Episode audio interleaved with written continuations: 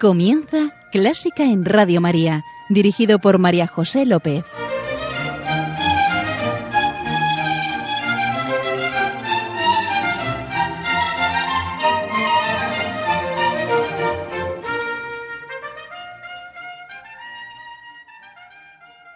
Bienvenidos, bienvenidísimos a Clásica en Radio María, la música divina. Encomiendo este programa a la Virgen y va por ti, Señora.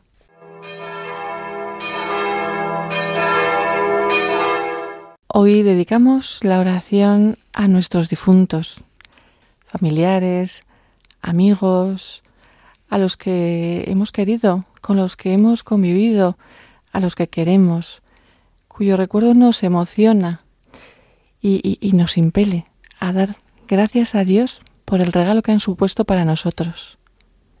Dales, Señor, el descanso eterno y brille para ellos la luz perpetua.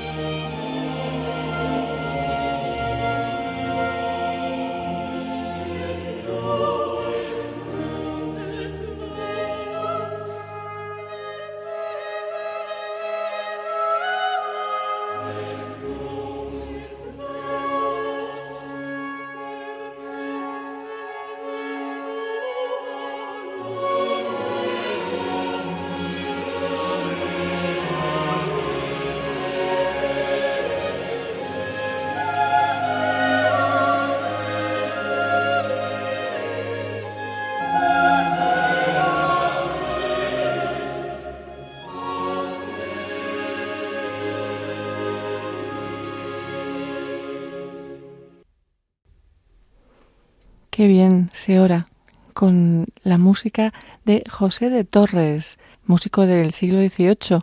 Misa de difuntos para el funeral de Luis I.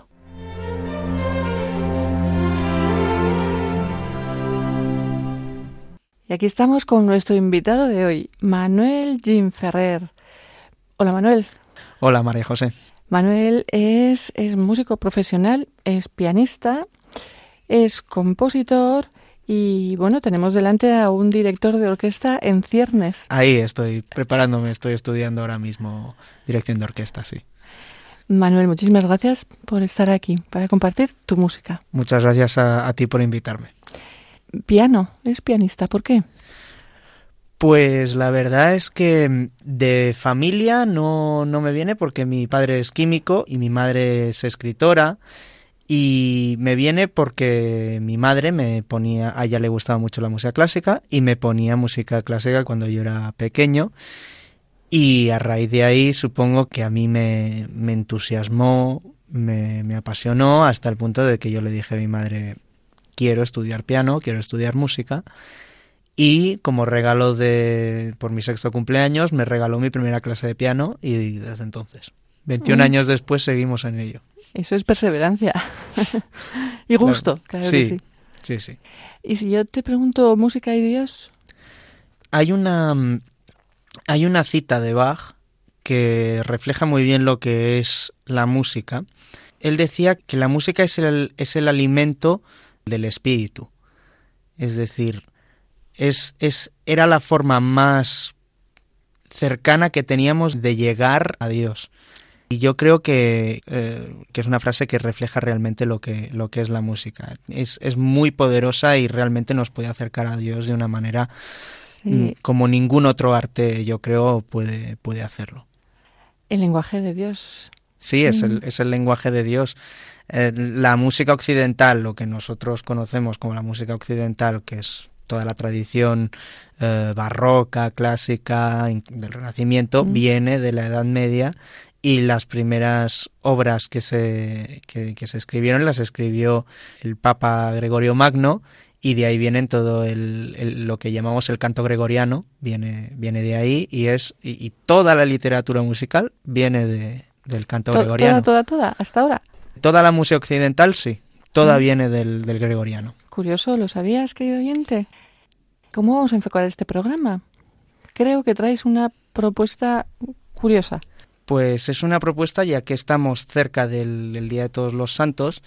Hay una tradición aquí en, en, España que para el Día de Todos los Santos se instaló en los años 30 o 40 y era la representación del Don Juan Tenorio de, de José Zorrilla. Yo es la primera noticia, no conozco esa tradición. Es, es una tradición que me lo ha explicado mi, mi madre, que nació en los años 30 o, y, 40, porque era una cuestión de, de dar una visión, por decirlo así, de que era posible redimirse de todos sus pecados, porque el don Juan Tenorio de, de Zorrilla, al final el personaje de Don Juan, en vez de irse a los infiernos, como en el, en el Don Juan de Tirso Molina, se redime el, espíritu. Era una visión muy, muy cristiana que, que tuvo Zorrilla en el, en, el, en el romanticismo, en el siglo XIX, y como se venía también de la guerra civil y esto, entonces yo creo que se hizo pues, pues también para, para, como para expresar esa ese sentimiento de, de perdón y de, y de compasión, por decirlo así. Mm, curioso. Hay dos obras que están relacionadas al, al, mito de Don Juan, a la temática de Don, de Don Juan. La primera de ellas es el Don Giovanni de Mozart. Se centra mucho en la, en la visión de, de Tirso Molina, en la cual el personaje acaba yéndose eh, arrastrados a los infiernos por el comendador. Y también esto se ve desde, desde el principio de la ópera, que, la ópera va a ser un poquito, eh, digamos, trágica, porque eh, el, primer compás de la obra, los primeros acordes esos potentes que, se oye del tutti de la orquesta, luego serán repetidos justo en la escena del, del comendador empieza de esa manera. Y, la escena final y, todo ello es, es, realmente bueno es que es mi ópera favorita también tengo que ah, admitirlo. tengo que admitirlo don, Giovanni es mi es mi ópera favorita.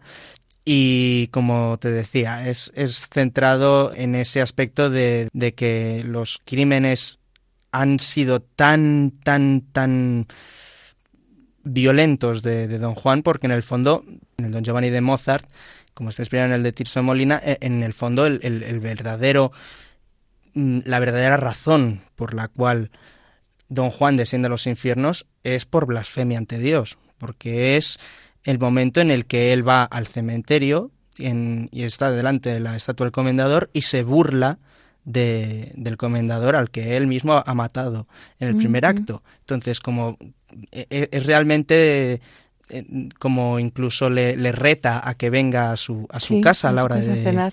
A, la hora de cenar. Entonces, claro, e, e, eso es una es una visión que, que sobre todo en la época del siglo de oro, que es cuando lo, lo escribió Tirso de Molina, era, e, es una visión totalmente de, es el mayor crimen que puede cometer don Juan.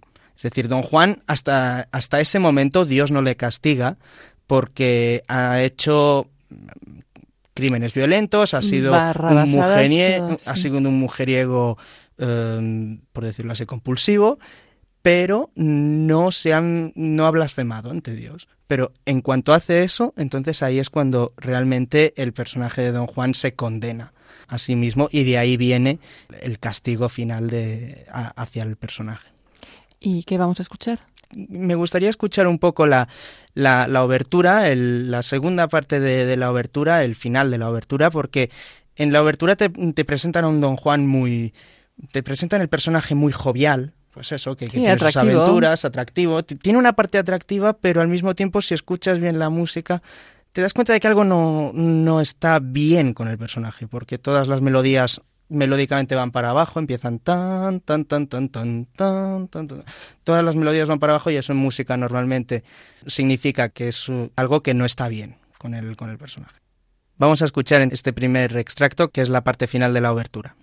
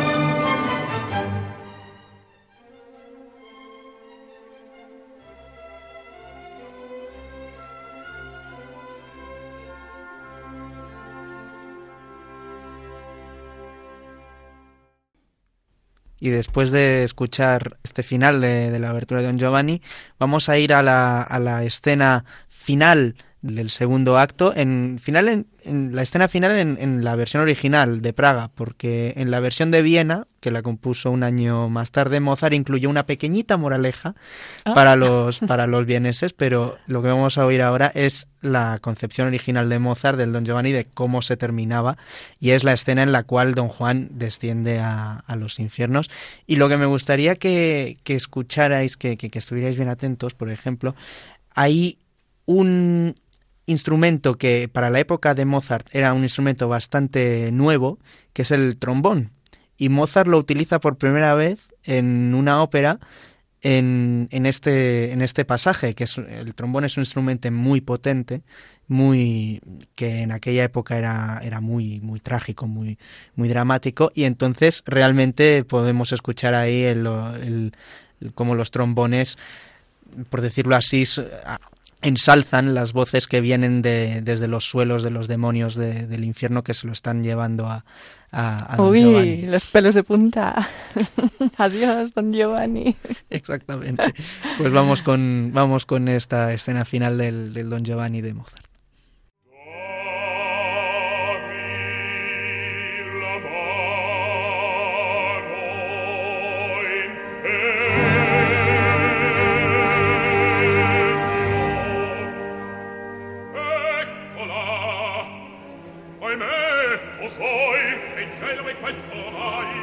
Hey!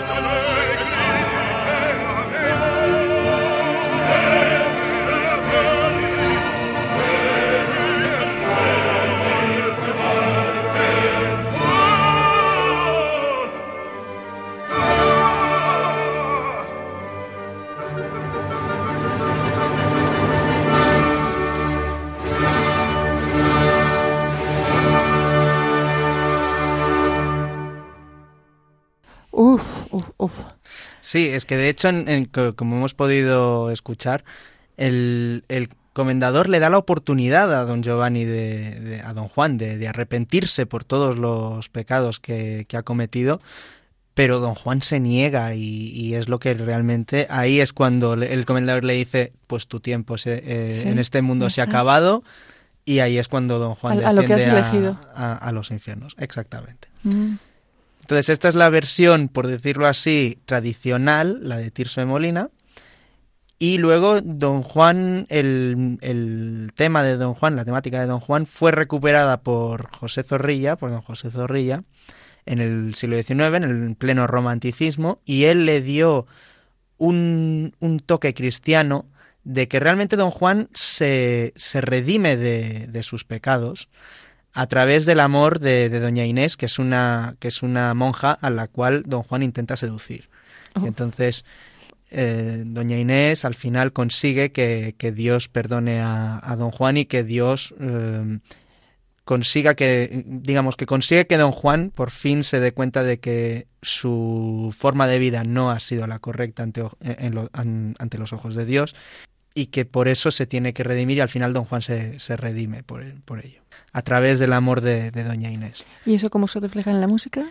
Pues en la música tenemos una versión que es un poema sinfónico de, Richard Strauss, en el cual hay distintos pasajes, te, te cuenta todas las aventuras de, Don Juan con música, no hay, no hay cantantes, es todo orquestal, te lo tienes que ir imaginando en, en, tu cabeza lo, todo lo que le está ocurriendo, de hecho, Richard Strauss escribió notas programáticas de qué es lo que estaba ocurriendo en la música en cada momento y es esta visión, pues es, eh, pues esta, es esta visión romántica que al final Don Juan es capaz de, redimirse.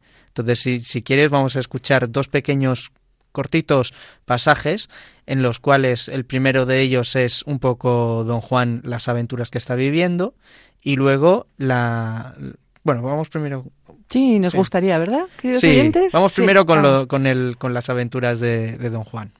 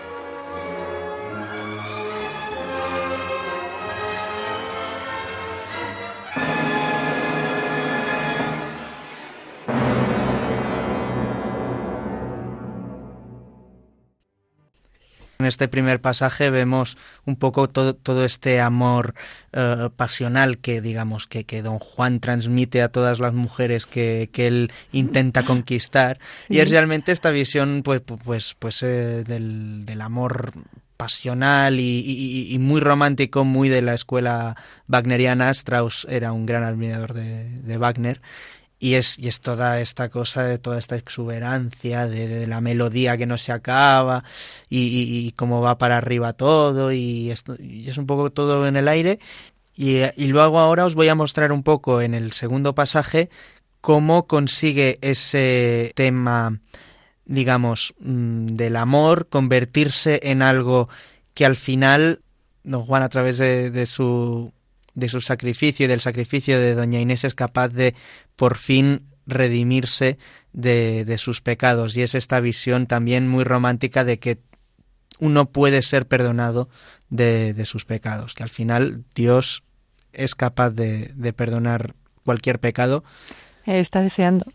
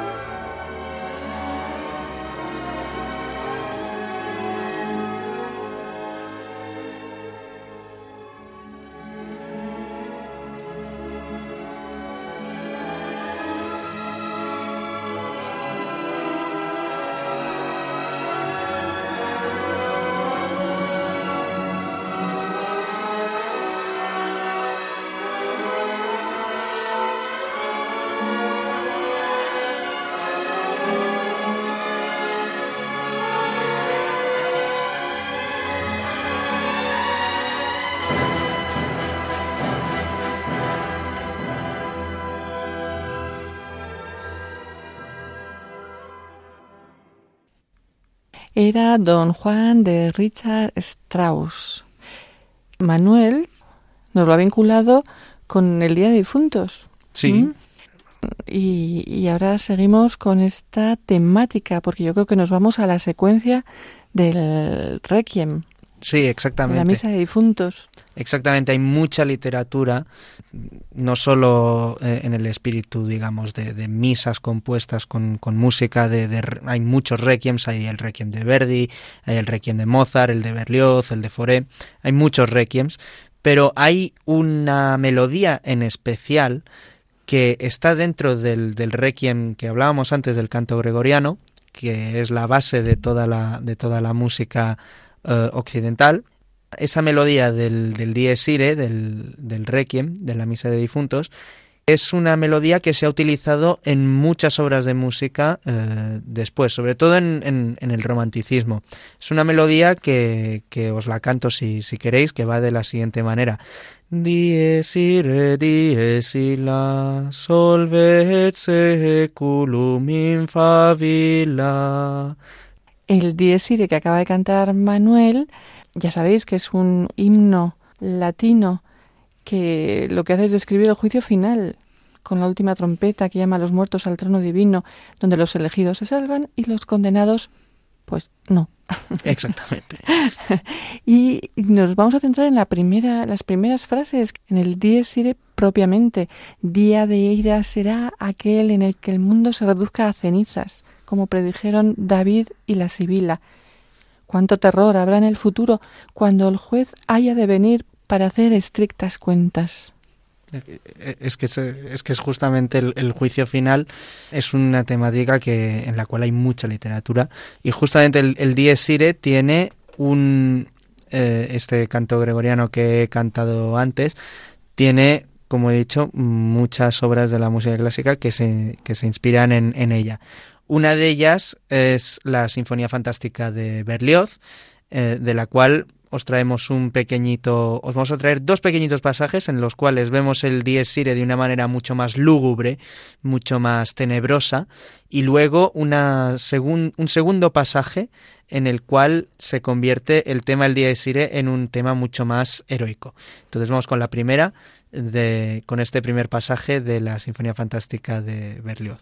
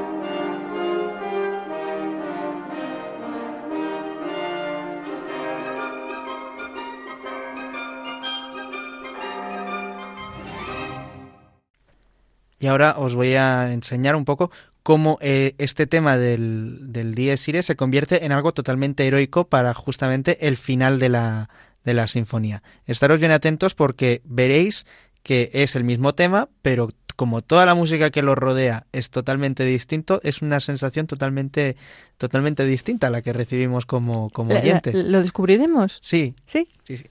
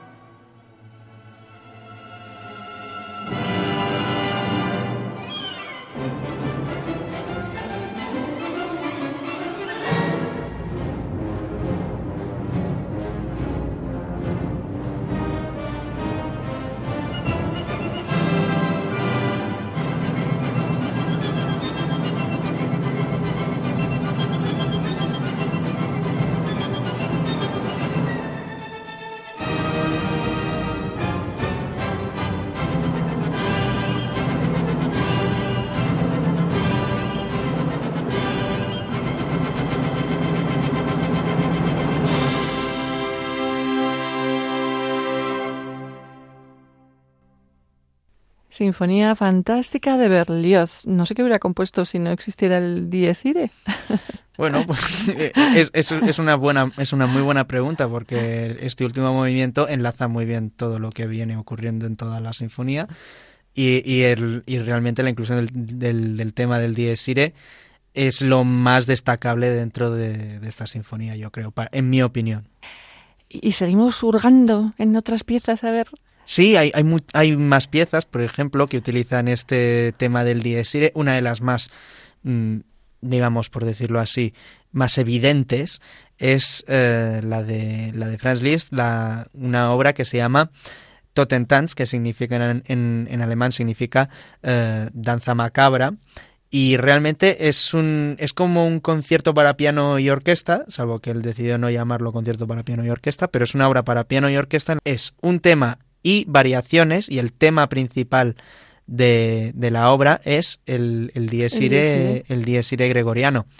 Y, y, como podréis ver, eh, se ve ya desde el, el inicio de, de, la obra. Es una obra profundamente virtuosística para piano. Yo nunca la he podido tocar, ni, ni, ni, ni siquiera lo he intentado de, de, lo complicada que es, pero realmente es, es una obra que, que realmente el, el Dies es, es, muy profundo, tanto en el inicio como, como en el final. Así que vamos a escuchar el, tanto el inicio y el, y el final de la, de la obra. Estos son retacitos. Sí, sí, sí.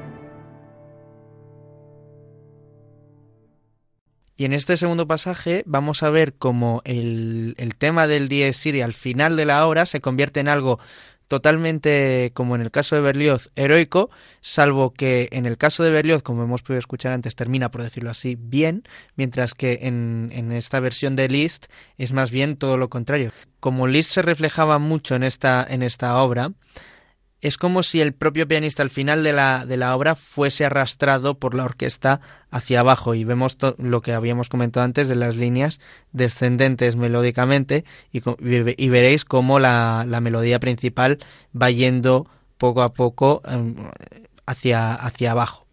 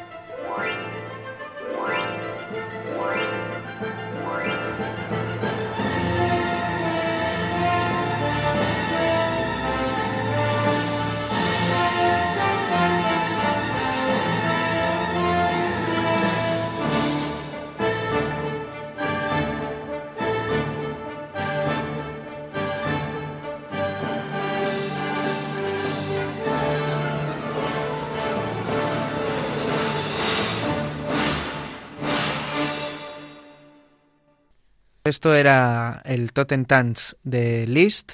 Sí, habéis visto lo que decía Manuel, cómo acaba al final. ¡Pum! Exactamente. como, como la música se lleva al pianista. Se lleva, se lleva al pianista hacia, hacia abajo, un poco en el, en el espíritu del, del Don Giovanni de, Mozart también. En ese tampoco, tampoco, no, no, no.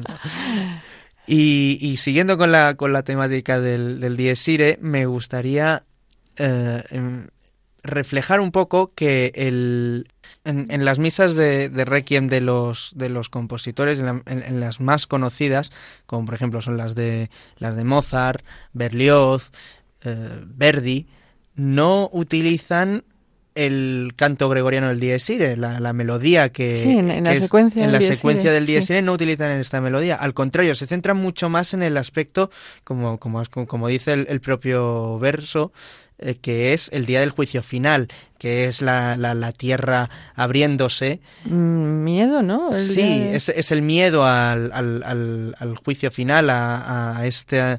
al, al juicio de Dios. Sí, sí, sí. ¿Cuánto terror habrá en el futuro? Cuando Exactamente. Es, es más eh, eh, esta sensación de, de, miedo y entonces esto se refleja muy bien en el Requiem de Verdi, que, que es el Requiem, por decirlo así, más operístico de, de todos ellos. El de Mozart es, es mucho más, por decirlo así, muy en una tradición clásica, católica, creyente. Verdi no era alguien especialmente creyente, pero era alguien muy operístico y toda esta mm, teatralización de justamente como era el, día del juicio final y, y todas estas cosas las sabía mm, representar muy bien en sus óperas. Entonces dijo, bueno, pues cuando yo componga mi requiem, pues voy a hacer un requiem no teatralizado, pero que la música en sí nos dé este aspecto eh, teatral. Y, y, Berlioz, por, por, ejemplo, el Requiem de Berlioz es algo totalmente gigante, majestuoso, enorme. Eh, por ejemplo, Berlioz para, para esta secuencia que, que, no, que no la vamos a escuchar hoy desafortunadamente, pero por ejemplo utiliza ocho timbales para representar cómo la tierra se abre. Y entonces de pronto cuando llegan los timbales y, y, hay crónicas de la época que cuentan que se movían las paredes cuando ocurrió ese pasaje. Pero nos vamos a centrar sobre todo en el de, en el de Verdi, en el Dies Irae de Verdi, que es mucho más, más teatral, y, y aquí os lo ponemos. Vais a temblar, queridos oyentes. Sí, vais a temblar y bastante.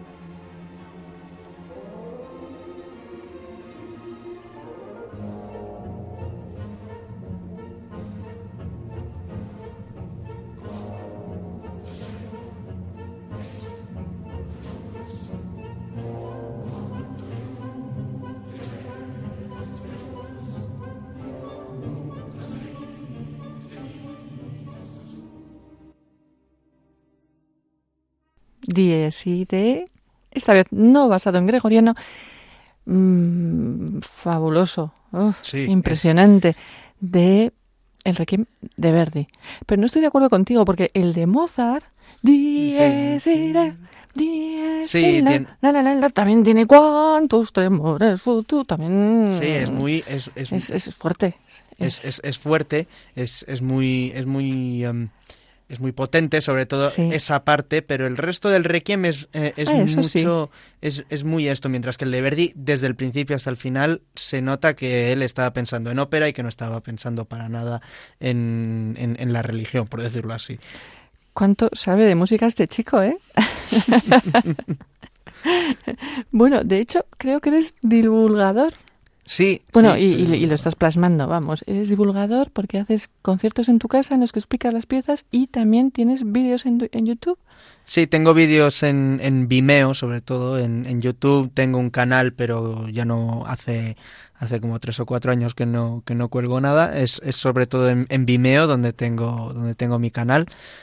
Y, y es un canal en el que básicamente intento divulgar la música clásica porque considero que las nuevas generaciones hoy en día no, no tienen tan en cuenta la música clásica, están demasiado pendientes de, de lo que hacen sus artistas favoritos, de reggaetón, de pop, de rock, de, de, de, cualquier género, por decirlo así, moderno, electrónico, y no se dan cuenta que en el fondo todos esos todos esos estilos que a ellos tanto le, les gusta no serían posibles de no haber existido una tradición musical occidental eh, que, es, que está basada en el, en el gregoriano, como habíamos dicho al principio del programa.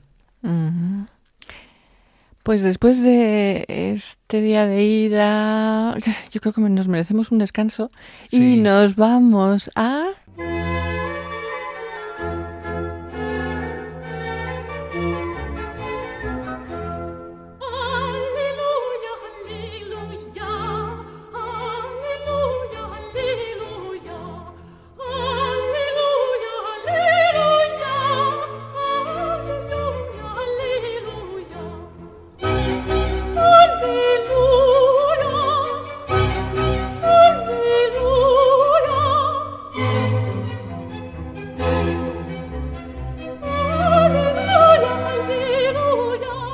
Dios es alegría y Manuel nos trae una pieza alegre.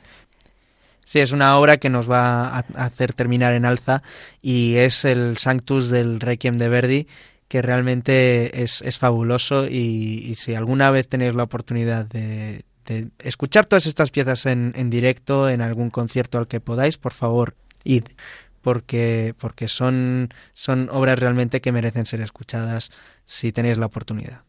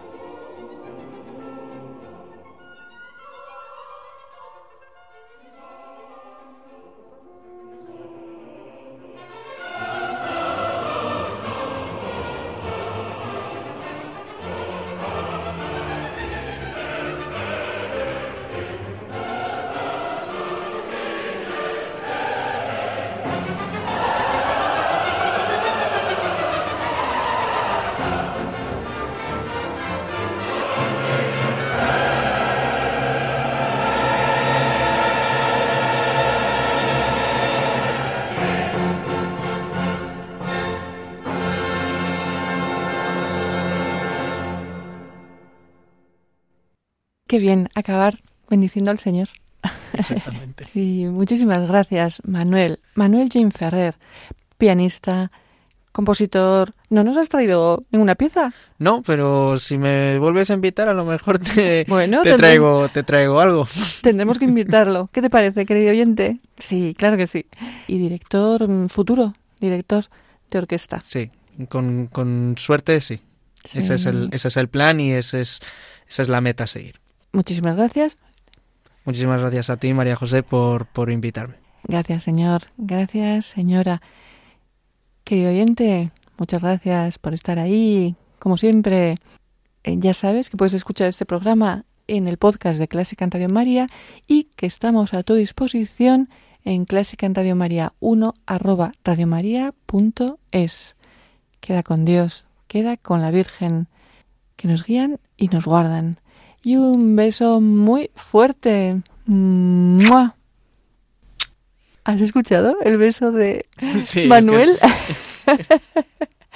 adiós. Adiós, adiós.